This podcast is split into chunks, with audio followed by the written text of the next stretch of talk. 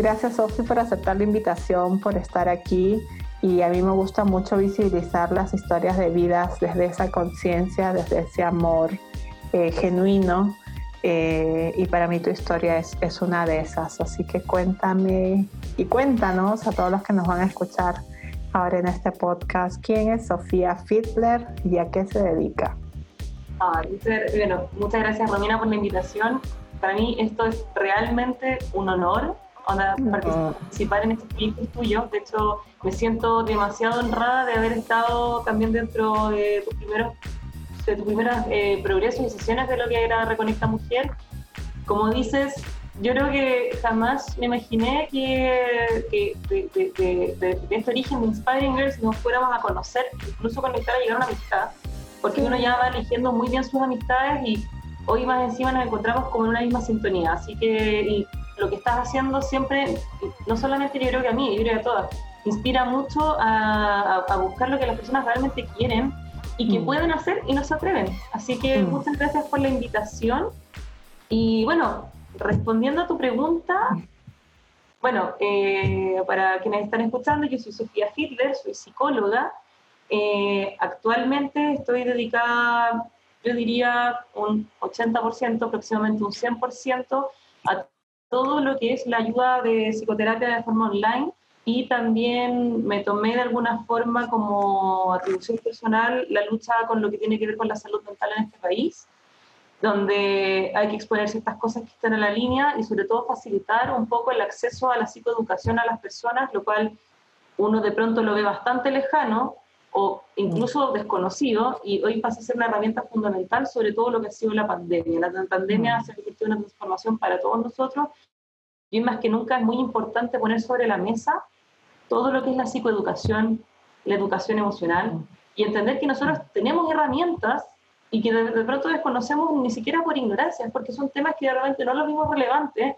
o tal vez nos quedamos inundados en un concepto de positividad, eh, inexistente o de positivismo tóxico, como se le llama, y hoy en día es muy importante empezar a medir, empezar a conocerse, porque vamos a encontrar nuestros límites, lo que queremos, lo que aceptamos y lo que podemos proyectar a futuro. Así que básicamente eso. Eh, también, bueno, para algunos, eh, estuve, soy especialista en distintas líneas, soy especialista en género y en dolor crónico y siempre voy integrando esto un poco para lo que tiene que ver con la salud emocional, porque dentro de todo, sobre todo cuando hablamos de dolor crónico, cuando hablamos de enfermedades, mm. muchas partes desde lo somático, y hoy, sobre todo con la cuarentena, nos estamos, nos estamos dando cuenta que este desconocimiento o esta desintegración que tenemos de forma corporal se está vislumbrando desde lo emocional y es muy importante empezar a conocer y aprender de nuestras emociones para también no llevarlas como un peso que cuando ya las dejamos de mm. expresar o cuando bloqueamos ciertas emociones que creemos que son malas,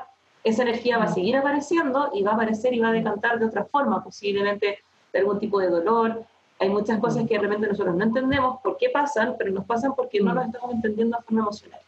Así que básicamente eso, hoy en día me estoy dedicando mucho a eso, estoy potenciando mucho eh, lo que se ha podido, que son las redes sociales y los medios de comunicación, para empezar a poner este tema sobre la mesa porque falta mucho por hacer todavía. A visibilizar. Tú dices básicamente eso como si fuera poco, es mucho. Me encanta porque es necesario, es verdad. Eh, y yo creo que en este nuevo tiempo, em, se, así como en su minuto fue el boom, no sé, pues de, de los salones, del spa y tal, yo siento que en este nuevo tiempo viene el boom de esa conciencia de la salud mental en general, ¿no? Más allá de de solamente verlo desde un ámbito de calmar a través de, pastillas o de comprarte los speech positivos y, repetirlos con loritos, pero al decirlo lo estoy sintiendo o lo estoy diciendo porque eh, cuando soy negativa como que no, no calzo en todos los grupos.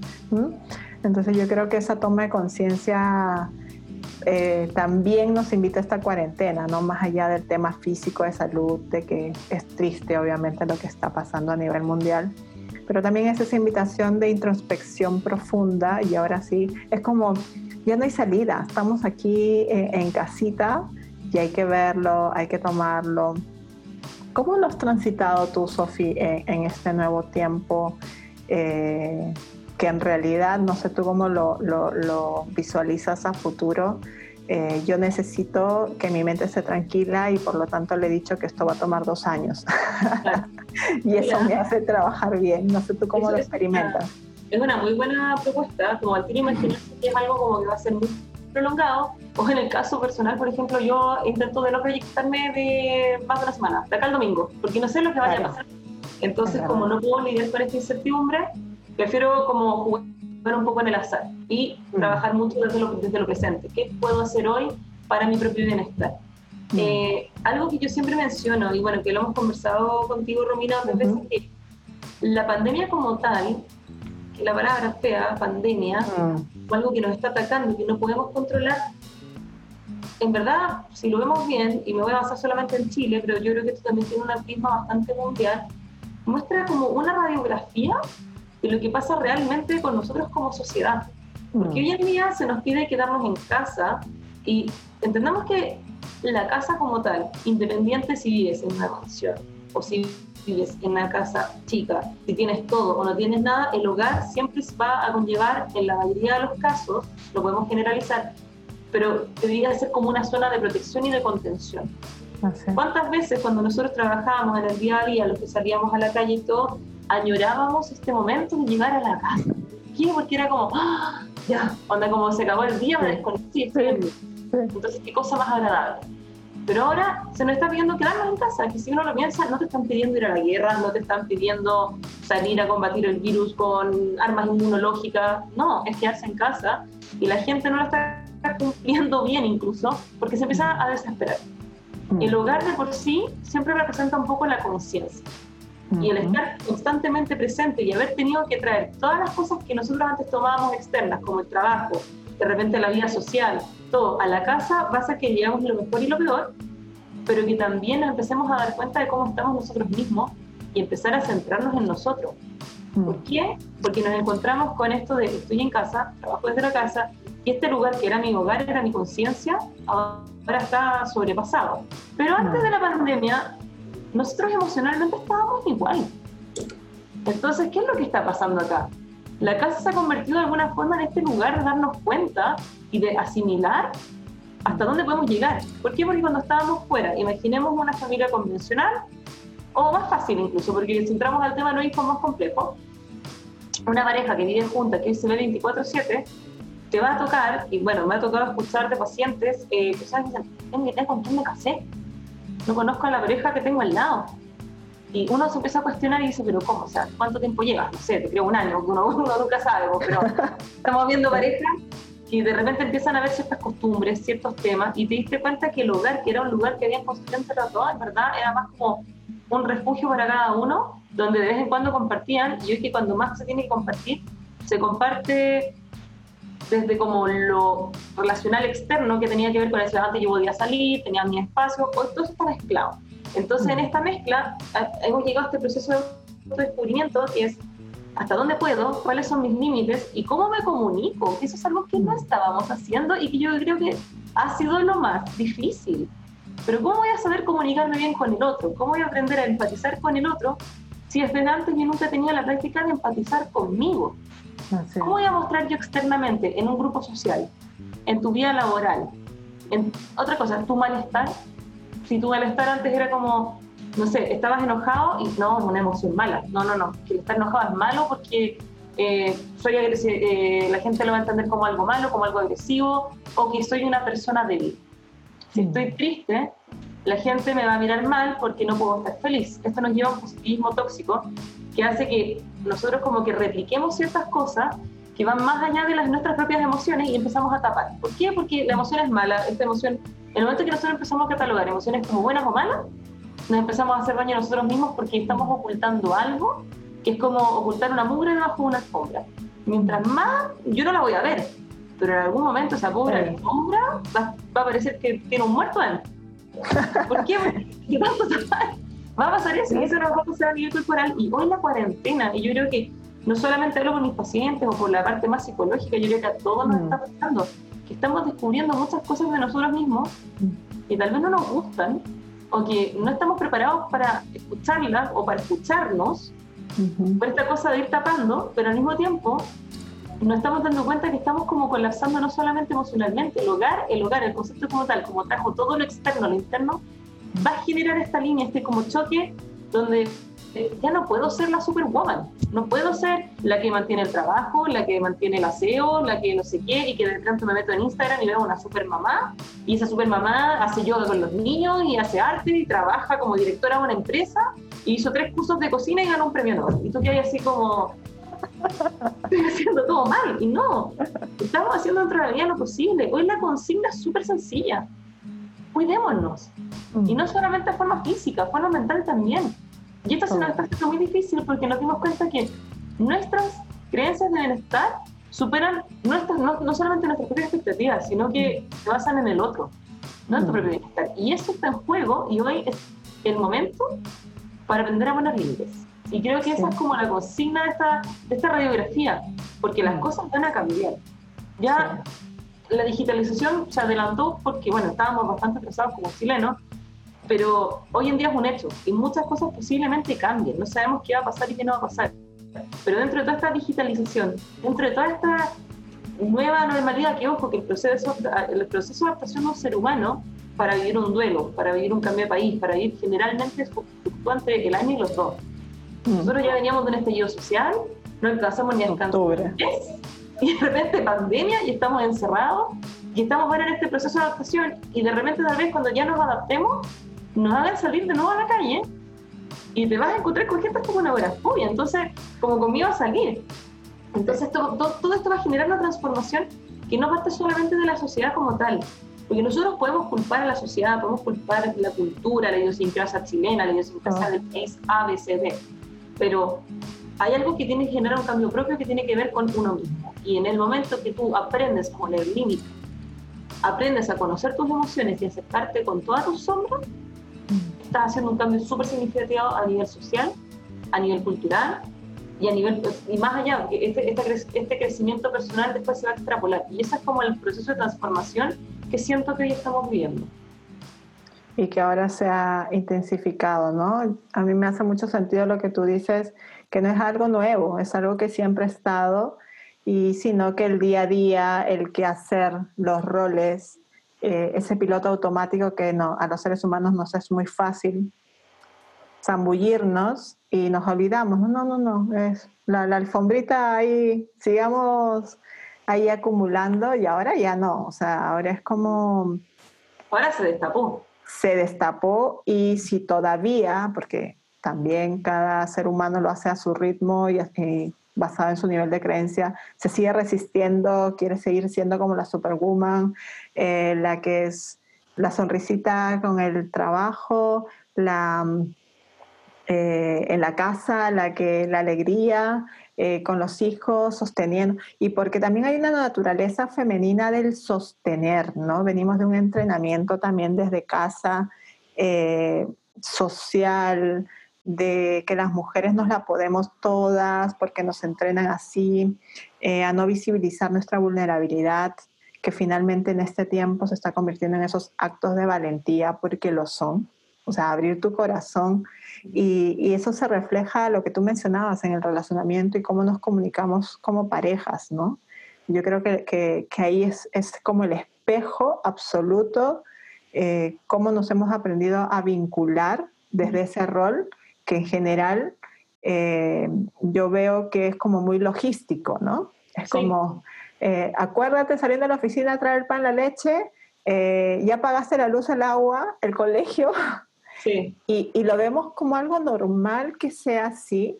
Y después como en el día a día, como no estamos acostumbrados a vernos tantas horas y ahora de qué hablamos, ¿no? Como, ¿qué, le digo? ¿Y ¿no? cómo Desde... te el trabajo? Y tú todo el día ¿Cómo no lo viste? Claro, claro, claro, ahora que estamos al lado. Y, y es como, finalmente, es como volverse a, a conocer, ¿no? Es como estamos en esa etapa de volvernos a conocer, a mirarnos con otros ojos, eh, porque antes teníamos otras actividades que de alguna manera eh, era una forma de canalizar o de distraernos pero finalmente en la esencia seguimos siendo los mismos y claro, yo siempre digo que cada persona estamos en nuestro propio proceso de evolución, unos con más conciencia que otros, pero todos estamos en el mismo proceso. Y, y, la gran maestría es con la pareja, ¿no? Cómo podemos seguir evolucionando en ese sentido y de soltar esos galones que, nos solemos poner y pedir ayuda. Yo creo que el desafío de hoy en día es, conectarnos con nuestra vulnerabilidad, que es un acto de valentía, como bien lo menciona Brené Brown, eh, y pedir ayuda, porque a veces no nos lo podemos todas. Eh, nosotras que nos dedicamos a la ayuda, yo por ejemplo soy hiper mega consumidora de espacios de sanación, de estar bien, eh, y que eso no nos haga sentir mal, porque a veces es como hay un peso, ¿no? Es más lindo ir a un spa que ir a una consulta o tomar una terapia o tomar un programa. Y hoy la vida nos cambia la estructura de, relacionarnos y hoy da lo mismo si no nos hemos cortado el pelo, da lo mismo hoy, como tú mencionabas, ¿no? Cuidémonos. Mm. Eso es. Y desde ese cuidado integral, ¿no? De, hasta de lo que me alimento, de lo que pienso, de lo que siento, y que gracias a Dios existen estas tecnologías eh, que ya nos han demostrado la conexión y, que se siente eh, cada vez que tomes una terapia, una sesión. Sí, así es. ¿Cierto? hay una cosa bien graciosa que yo creo que a todas las personas que trabajan en el área de la terapia, como general, solamente en terapia, que sí existía como cierta como, eh, no sé si la palabra es rechazo, pero como problemas adaptativos con respecto a lo que era la consulta online, porque el proceso terapéutico en una consulta física es mucho más de apego, se siente una, una transferencia distinta del paciente. Eh, por, por, el tema de estar a nivel físico y poder captar ciertas cosas como a nivel, a nivel más presencial. Pero también te encuentras ahora de la forma online que Igual tenemos todo, la expresión está igual y no puede mm. identificar e incluso se, ha generado otro tipo de confidencialidad porque también estoy, estoy reparando desde mi propio hogar, mm. el caso del paciente, que también lo puede ver y lo puede trabajar de forma inmediata. Entonces, como por ahí, como que se están generando unos cambios bien, bien positivos, que de repente uno decía, no, que no es lo mismo la terapia física. Pero antes de que pasara, el, de hecho, antes del estallido social, porque el estallido social también dejó hacer mucha terapia online por el tema de los toques de queda, las distancias, antes de eso la gente tampoco iba a terapia. Lo que dices tú, iba a preferir ir a un spa, iba a preferir a la peluquería, que no tiene nada de malo, yo soy fanática de la peluquería. Yo también. Pero sí, eh, cuando uno hablaba de hacerse terapia, de ir al psicólogo, de ir al psiquiatra, tú escuchabas mucho eh, en, en el discurso, no, no, lo que pasa es que voy a ir a sacar las cartas, voy a ir a darle con el Uber, voy a, ¿cachai? Anda como que me voy a ir a, cargar, voy a ir a cargar con mis amigos, no sé qué, porque me ayuda a relajarme. Y después cuando escucháis, no, que el psicólogo es muy caro. Y tú por un lado pensáis, ya, el psicólogo es caro, ¿cuánto te puede llegar a ser un psicólogo pensando en particular? Porque hay, hay distintos costos. Claro. Ya, pongámosle 25 mil pesos la sesión, que es harto, harta plata, son 25 mil pesos a la semana.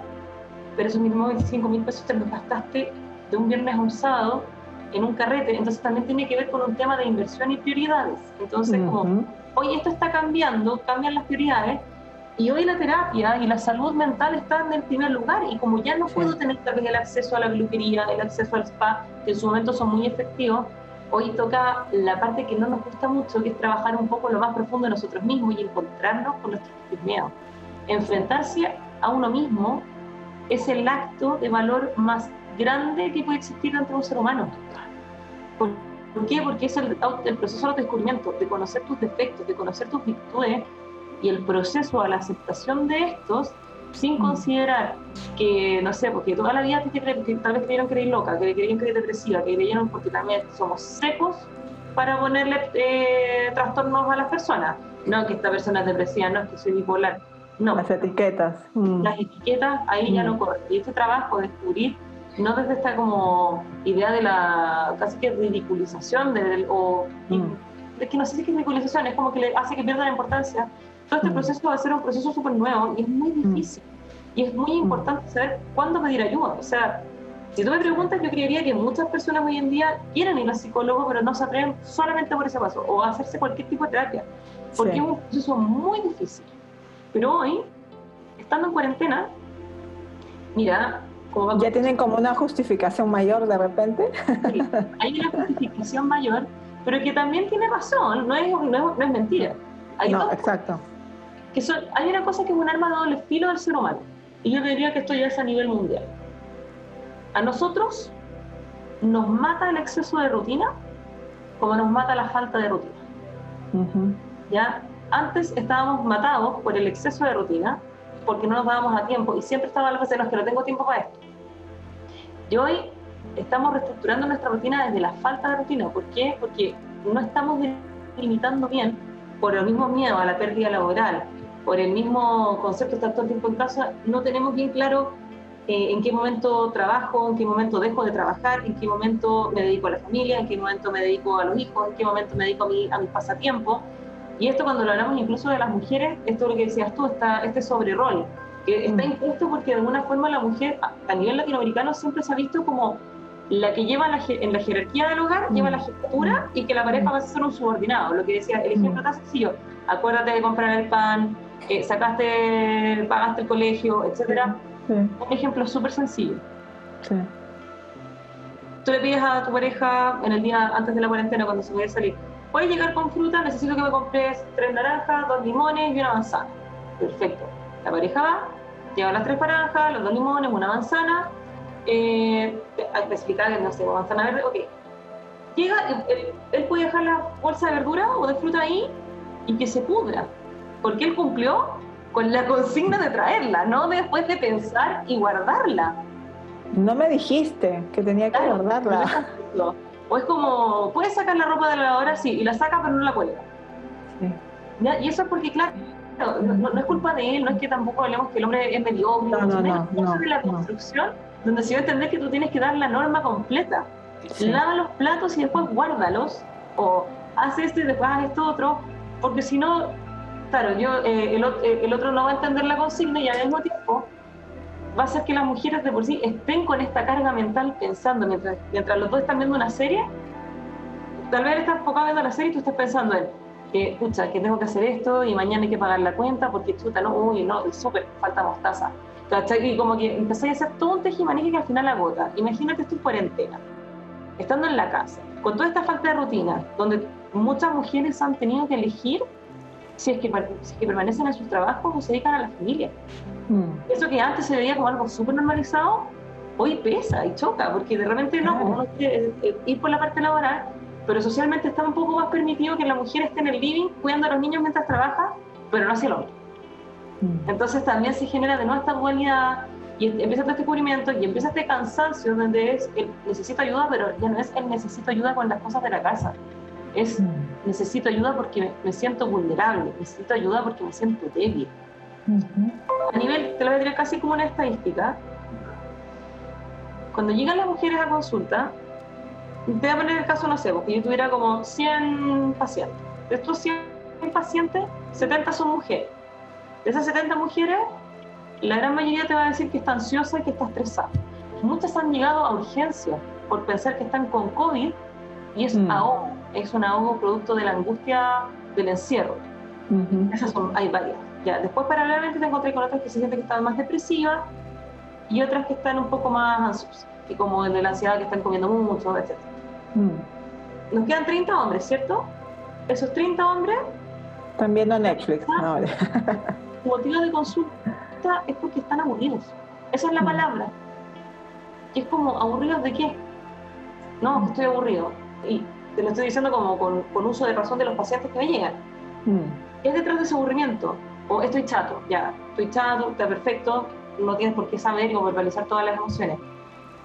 Pero al hombre se le ha enseñado desde chico, tanto que las emociones no existen en ellos, que el concepto de aburrimiento lo van a tomar para decir estoy cansado, no puedo con este rol de ser el proveedor, y van apareciendo el miedo a la Estoy agobiado. Mm. Este aburrimiento del no querer salir, de, la, de no poder salir en casa, que es la mayoría, los que te chata no poder salir de la casa, que lo hijos, no sé qué, uno va desglosando el motivo interno de consulta y dentro de eso te vas a encontrar mucho miedo a contagiarse o a contagiar a uno, o el otro miedo a la pérdida laboral. Que son miedos completamente válidos y completamente racionales en el contexto en el que estamos. Pero tú empiezas a trabajar con ellos y te vas dando cuenta que esto viene de atrás de la pandemia. Viene atrás del estallido social. Detrás de esto hay un miedo al reconocimiento, hay mucha angustia con respecto al proveedor de la casa, pero es como que ir desgranando o ir pelando una cebolla hasta llegar al fondo, porque si no, y es mucho más difícil. Hoy las mujeres están asumiendo un poco más su vulnerabilidad y creo que hasta, hasta como que se lo están permitiendo más, pero también el hombre está aumentando la consulta y lo está viendo como una necesidad. Eso es algo completamente nuevo, pero es, como te decía, el producto de la radiografía de lo que, de lo que es el COVID, porque muchos hablan de volver a la normalidad, pero volver a la normalidad, eso es lo que partió todo esto. El cambio de conciencia tiene que ser mucho más grande y eso tiene que partir por la psicoeducación, aprender a, usar un lenguaje más empático mm. y practicarlo tanto con uno mismo como con otro y empezar a ser más consciente de, lo, de, nosotros mismos, porque en el momento que mm. nosotros aprendamos a poner límites, sobre todo límites, las personas que estaban sobreexigidas, que están, el nivel de licencias de estrés que, que existen desde antes del COVID son altísimas, sobre todo en este país. Entonces, como que hoy es eso, ese reconocimiento, no es volver a la normalidad. La normalidad nos trajo a esto. Mm. Es cuestionarnos qué es esta normalidad de la cual provenimos, darnos cuenta que es anormal, no es sano que una persona tenga que trasladarse tres horas de un lugar para ir a trabajar, que después pierda no sé cuánto tiempo en traslado, que no tenga una comunicación efectiva con la familia porque tiene que elegir entre su trabajo y la familia esta parte ya no está tan bien y nos está haciendo mucho daño y este es el consciente, yo creo que es como el consciente, desde toda esta pérdida de rutina, desde toda esta eh, incertidumbre, que la incertidumbre nos pone mal, porque como seamos seres de rutina, el no tener control sobre las cosas, más mal nos pone, pero también nos ayuda a proyectarnos, como dices tú, el ejercicio de que esto vez dure dos años, o mejor no me proyecto ni acá hasta el domingo. ¿Por qué? Porque hoy el foco está en uno mismo y enfocarse en el presente Tú cuando le preguntas a una persona, y esto es muchos ejercicios, yo sé que tú lo practicas, porque si yo te pregunto a ti, ¿cuándo fue la última vez que comiste y simplemente te sentaste a disfrutar de tu comida? Mm. Yo sé que tú lo haces, pero la mayoría de la gente no se, se en el momento que ya se pone a pensar cuándo fue, tú ya sabes que fue hace mucho tiempo. En ningún momento estuviste contigo, estuviste en un espacio presente, hiciste cargo de disfrutar. Voy a disfrutar y saborear este ceviche. Qué rico y, voy a disfrutar el estar echado sin preocuparme. Voy a mm. disfrutar viendo el paisaje. sin culpa, ¿no? Porque yo creo que, que ahí gatilla la autoexigencia de sentir que no estoy siendo productivo, de que no estoy rindiendo. Tenemos como muchas creencias adosadas a eso, ¿no? De, de que si disfruto de un espacio de, de pausa, que no lo merecemos, para conectarnos con nuestra creatividad o para continuar simplemente lo que estamos haciendo, es como esa sensación de culpa, ¿no? De procrastinar. Hay una línea delgada de cómo interpretamos eh, los conceptos, ¿no? Que tú pares una semana porque te quieres cuidar, no significa que estás procrastinando, ¿no? Que lleves así 10 años eh, y, no, no, no empiezas tu proyecto, yo creo que ahí sí hay una tremenda alerta. Pero, pero ahora estamos como tomando esa, esa conciencia, ese despertar de conciencia y ahora eh, colectivo, porque lo estamos haciendo de forma individual, pero al estar en un contexto mundial hace que, que haya un cambio mayor yo creo que, que, ya se está moviendo la gente, como tú lo mencionas, hacia hacer las cosas distintas. Eso para mí es como súper valioso. Lo segundo, tú hablabas de las emociones, que no nos, nunca nos lo han enseñado así como per se, así como nos enseñó Disney y Pixar con la película intensamente tan simple. Y yo sueño con que eso se ponga como currícula en el colegio, porque yo creo que hacia allá vamos. Eh, y, y, y, lo, y lo tercero que, que las personas en este rediseño de prioridades ahora están más disponibles a buscar ayuda, a sentirse bien, no solamente a verse bien, porque yo creo que es como un reflejo de tu estado interior. Em, y ya están pasando a ser temas, yo, siempre, cuando, cuando, conversamos entre colegas, siempre decimos, no, ahora nosotros vamos a hacer como la marraqueta. siempre vamos a estar como ese alimento de sanación en, cada, en cada hogar, en cada persona. Y, que de repente tuvo que suceder todo esto para llegar, ¿no? Yo creo que siempre las que nos hemos dedicado a, esta, a este rol de, de despertar de conciencia, siempre es como una evangelización y siempre ha habido un llamado, ahora a otros no, pero en este contexto el llamado se hace como con sentido de urgencia a todos, ¿no? Como ya no hay, eh, lo veo mañana, pero hoy ya me siento pésimo, ¿cómo puedo hacer ese cambio eh, para seguir eh, integrando el bienestar? Porque igual venimos de un camino de sanación, venimos de un camino de ir integrando y a mí me gusta reconocer siempre ese viaje. Y si ahora te está apretando el zapato, pues pide ayuda porque de repente necesites otras formas distintas de hacerlo. Y también abrirte a esa, a esa posibilidad, ¿no? No, no, más, no de, solo de lo tradicional, sino de repente hay otras formas que también pueden sanar de manera profunda. Romy, sí. hay una cosa ahí, un punto súper importante que tú tomas, porque nos estamos haciendo cargo de las emociones, pero también entendamos algo que eh, también explica que las personas, porque yo creo que todos somos responsables de nuestras propias emociones, pero es muy difícil hacerlo cuando no te han enseñado cómo. Que venimos de una cultura donde te las niegan. Existen emociones buenas, emociones malas y se acabó y vos ¿ya? Pero sí pasa que hay algo que solventa un poco esto y que lo ha solventado durante los últimos años es que nosotros nos basamos en un modelo muy biomédico para entender las cosas, mm. donde separamos mucho lo que son las emociones, el cuerpo y la mente. Hmm. Nosotros somos seres biopsicosociales y no se nos puede olvidar hasta jamás. ¿Y por qué la gente hoy está pidiendo ayuda? Porque también está exacerbando mucho más su sintomatología física y se está hmm. dando cuenta en el momento que terminó en urgencias pensando que tenía un ahogo por COVID y dicen, no, señorita, tuvo una crisis de hmm. pánico. Chuta, o sea, así de importantes son las emociones. Y la gente le está tomando ese valor. Porque antes mm. también las personas que tenían acceso a la salud mental, que es otro tema en Chile, que no tienen, donde la mayoría de la gente no tiene acceso ni siquiera de forma pública, iban primero al psiquiatra, porque este concepto de modelo biomédico es como tengo un síntoma que tengo que acallar. Mm. Entonces, como el síntoma está físico, yo lo trabajo desde lo físico, pero si es que yo no lo trabajo desde el interior, desde la mm. emoción, y ese trabajo conlleva a aprender a conocernos, ese síntoma no se va a ir nunca y posiblemente estés aumentando tu dosis de pastilla porque no hay un trabajo, no hay un trabajo per se. Y hoy la gente se está dando cuenta de eso y la gente está consultando más, como dices tú, el día de mañana va a ser como un desde mm. el tema de la terapia, porque hoy está, apareciendo, pero claro, tuvimos que esperar hasta la sintomatología física a estos niveles para que nos diéramos cuenta porque como que todo lo que el ser humano no puede ver, como desde las creencias religiosas, las emociones, si yo no lo veo, no existe o no tiene tanta validez. ¿Cuántas veces hay escuchado, no, que no creo en la terapia, no, que no creo en los psicólogos? Y es como así, que pucha, voy a esconder mi bola de cristal, perdona. Sacando las cartas del tarot. Entonces, como que como que también está como esa creencia de que esto es como casi que la, que la terapia más que una ayuda a la persona es como una pseudociencia o es una estafa o también mucha gente después de la primera terapia o de la segunda o tercera sesión no quiere seguir viendo porque es tanto el movimiento corporal que dicen así como, no, no, es que me cargó el psicólogo al que fui. ¿Cuántas veces fuiste? Una. Y es como, es como, claro, claro, es como ir un día al gimnasio, ¿no? Y claro, fitness, ¿no?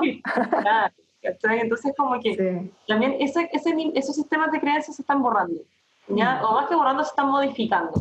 ¿Por qué? Porque antes, cuando uno, los seres humanos tenemos creencias personales, también crecemos bajo sistemas de creencias que son familiares y hay otras que se reafirman ambientalmente, que son de la cultura. Y mm. esas hoy se rompieron. Sí. Se rompieron y se están reestructurando desde mm. tus propias necesidades. Mucha gente está dejando de lado sistemas de creencias familiares tóxicos para trabajarse ellos mismos y ese es un tremendo paso. Nosotros somos un, mm. un grupo humano que se trabaja mucho desde el perdón, desde la aceptación, desde la resiliencia, que son factores súper positivos dentro de nosotros mm. mismos. Siempre ha dicho que el chileno es mm. súper resiliente. Pero ¿hasta qué punto tú puedes ser resiliente, perdonador, salvador, si es que te estás haciendo daño? Mm. Y ese es el cambio que se está generando. Y es muy bonito, creo que esto sí que es parte de la pandemia. Sí, eso es lo, lo, saludable dentro de todo. Y, y, tú pones el ejemplo del viaje. Yo cuando lo trabajo en los talleres y en las sesiones siempre digo, eh, los viajes familiares o los viajes personales, ya sea por ocio, estudios, trabajo, lo que fuera, le ponemos mucha dedicación, ¿no? Es como lo, abrimos un archivo, comparamos fechas, vemos lugares, eh, qué, experiencia. Y yo siento que también ese, ese viaje, llámese desarrollo personal, autoconocimiento, autodescubrimiento, sanación, elevar la conciencia, como tú quieras llamarlo, eh, que sea así, que sea un ítem más dentro de tu agenda donde te sientes a verlo, a planificarlo. ¿Quién, quiero, quién estoy siendo hasta ahora? ¿Y quién realmente soy? ¿Y quién quiero ser cada día a pesar de las variables externas que nunca, ni antes, ni hoy, ni mañana, las vamos a controlar? Entonces, ¿qué tanto de mi poder interior le entrego al mundo exterior? No, es que estoy así porque eh, un auto se cruzó la luz roja y ¡ah! Claro. Ya. Pero yo soy la circunstancia, ¿no? Es como estamos siendo como más, más coherentes con eso, ¿no? ¿Quién realmente quiero ser? Y, que nuestra vida de, de, de, esa coherencia cada vez más fina esté realmente relacionada, que le pongamos foco, ¿no? Oye, ¿qué pensamiento estoy generando?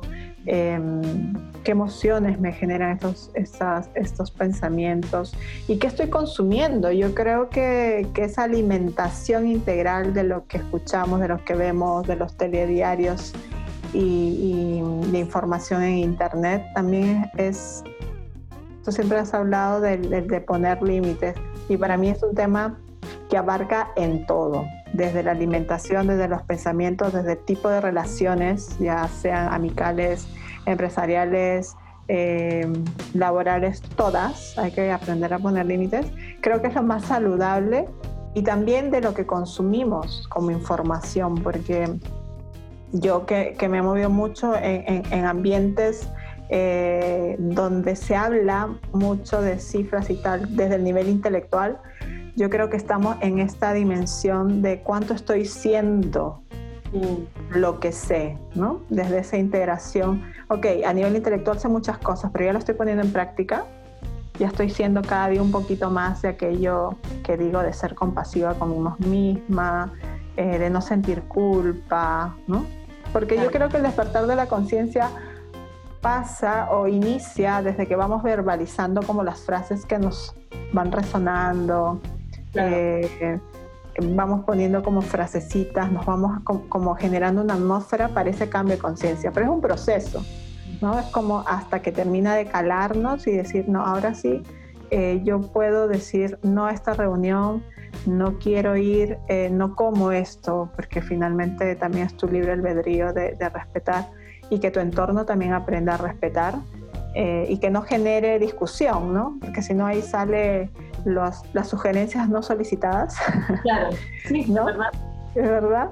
Y, y, que también tú te sientas tranquila. Yo creo que cada vez eh, poner límites también es ponernos eh, en la incomodidad de, de, no estar acorde con el grupo. Y también aprender a decir que no, que es incómodo sí. nosotros. Y, y, que, y que el entorno no sea más fuerte que tu decisión, porque en general, y eso hay hay estudios científicos que a los seres humanos preferimos evitar ¿no? el contradecir al grupo y seguir la corriente. Es como un estado como natural y venimos entrenados en todos los ámbitos y es por eso que nuestra voz interior como que se va perdiendo en el tiempo. Entonces, en, enhorabuena que llegó Covilandia a recordarnos tantas cosas positivas, además de, del otro lado que obviamente es, es triste, es duro. Em, así que, y, que también nos permita cada vez entrar en esa espiral del aprendizaje cada vez más profundo. Siento yo que nos seguimos sacando una capita más para esa vida liviana, esa vida plena. Yo soy muy fan de esa, de, de esa filosofía de vida todos venimos a ser felices y cada uno está buscando su camino. Yo creo que esa es la parte más importante. Todo el proceso de cambio, todo proceso personal tiene que nacer de uno mismo. porque mm. también hay gente que cae mucho en esta especie como de bypass espiritual, que es como que de repente se ilumina la conciencia y listo, y se desprende del ego y no sé qué, y toman la vida completamente alterada y despersonalizada. Pasa algo terrible, ¿eh? yo sé que no sé si terrible es la palabra, pero sí bastante como que hay que empezar a ponerle ojo. Mm. gran parte de todos estos procesos de cambio tienen que nacer de nosotros mismos, pero hoy en día, como vivimos en una sociedad que es bastante eh, egocéntrica en el sentido de primero yo, después yo, después, después yo, pero no desde el buen efecto de, porque está bien cuidarse uno mismo, sino que de repente... No desde el autocuidado, sino con el otro, mm, ¿sí? Mm. te vas a encontrar con que, no sé, el abuso de los medios, el abuso del Internet, el abuso de la sobreinformación, puede hacer que yo deje de entender algo como un hecho fáctico y lo tome como una opinión.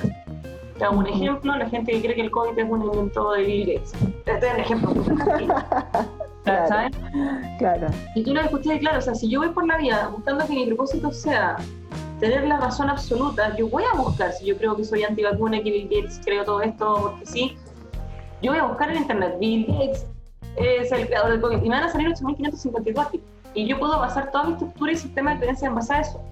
Mm. Es como cuando una persona religiosa pelea con un ateo, no sé qué. Lo importante es que, primero, que todo lo que tú formes, todo lo que tú hagas, lo hagas por tu bienestar, no por contradecir a un otro, por tener esta necesidad de razón o esta mm. necesidad de validación. Y en ese mm. punto también pasa con esta cosa media espiritual, que este bypass espiritual que te digo que hay gente que de pronto de un día a otro se iluminó y cambia su perspectiva, pero juzga al otro porque no es como él. No es tan iluminado. Entonces es como, mm. como también, es como todo este proceso de, de COVID, todo esto, tiene que trabajar, mm. más que, más que toda la parte emocional, también trabaja mucho con nuestro deber ser. Mm. Porque el deber ser es un poco tanto postre que te contaba, eh, por, lo que, por la opinión que genera el, resto de ti. El deber ser dice que tú tienes que pasar la cuarentena haciendo ejercicio, spinning. Nunca en tu vida hiciste spinning, tenés lumbago, pero igual tienes que hacerlo. Entonces, como que, claro, que, las cosas nazcan por uno, no por el deber ser, porque si lo haces siempre desde un otro, desde pues, vamos a caer de nuevo en este mismo sabotaje de sentir que estamos haciendo cosas por nosotros mismos, pero por la validación ajena. Y eso a la larga se convierte en un traspié. Pasan dos cosas. Quien tomaba el ocio, como quiero un espacio de ocio, sentirme tranquilo, que no tiene nada de malo, pero si lleva 10 años en lo mismo, muchas veces esos espacios de ocio y esos espacios de 10 años, yo los tapo haciendo algo que no me gusta, pero lo mm. limito en base a eso.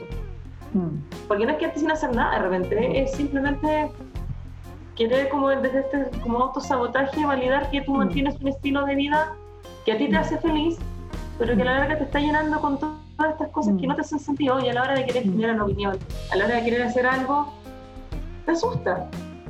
Que sientes que no solamente estás cambiando más allá de la opinión del resto, sientes que mm. tú estás cambiando radicalmente y no, pues es algo que siempre estoy ahí, pero que estoy tratando de a poquito, de a poquito. Porque mi consigna de autobúsqueda y de bienestar se basó en un otro y no en mí. Sí, es verdad. Yo creo que todos merecemos ser nuestra versión más saludable, pero en coherencia con nosotros mismos, ¿no? Y cómo voy tomándolo a mi ritmo y me inspiro del entorno. Yo creo que eh, debemos tomarlo así, ¿no? Más allá del deber ser, es como inspírate, porque a veces, o sea, yo amo las redes, porque las redes me recuerdan, uy, ¿verdad que quería hacer esto? Uy, ¿verdad que puedo probar esto? Pero desde esa energía, ¿no? A ver, no es como, uy, ahora tengo que cocinar el, el, el espagueti con ricota y no sé qué, es como, la verdad, no es para tanto. Pero sí, desde experimentarlo, a ver cómo lo tomo y que esté alineado con mi propia versión de ser saludable, que no necesariamente va a ser la versión de un otro, pero que te inspire para que cada uno comenzamos a hacer esos pequeños actos de amor, pero por nosotros.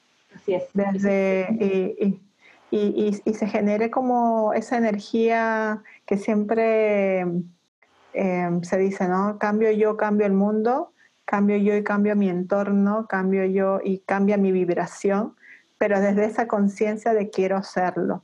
Y ahí es una invitación como a hacer cosas distintas, a desafiarte, eh, a moverte, porque ya sabes lo que has hecho por muchos años, hasta dónde te han traído, eh, ya sabes y hay que agradecerlo y honrarlo. Pero si ya no quieres más de eso, eh, y quieres hacer un cambio, muévete hacia eso. Y si no quieres, enhorabuena, también es tu libre albedrío, pero eso sí, yo siempre digo, no te quejes.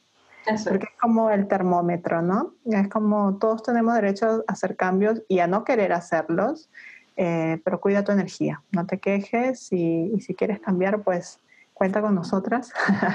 Estamos aquí para ese viaje eh, de, de despertar conciencia, de estar cada vez mejor, pero real no solamente hacia afuera, sino que cuando estás con tu pijama y estás tumbada ahí en tu sillón y lo estás disfrutando, ¿no? Con los ojos cerraditos, sin que nadie te vea y de corazón te sientes bien. Yo creo que hacia eso vamos todos. Ricos, sí, y no que te tienes que poner tacones y ponerte tal traje para estar, ya no. Eh, yo creo que también en esos nuevos paradigmas que estamos creando con este nuevo estilo de vida, eh, la productividad no tiene nada que ver con la imagen, ya está comprobado, eh, no tiene nada que ver con los horarios, eh, la gente está rindiendo súper bien, se está moviendo y también se están graduando, porque también los líderes de organizaciones por clientas sé que también se le da activo al miedo. Es la primera vez que gestionan personas así piden reuniones mañana, tarde y al final del día para ver si están o no están.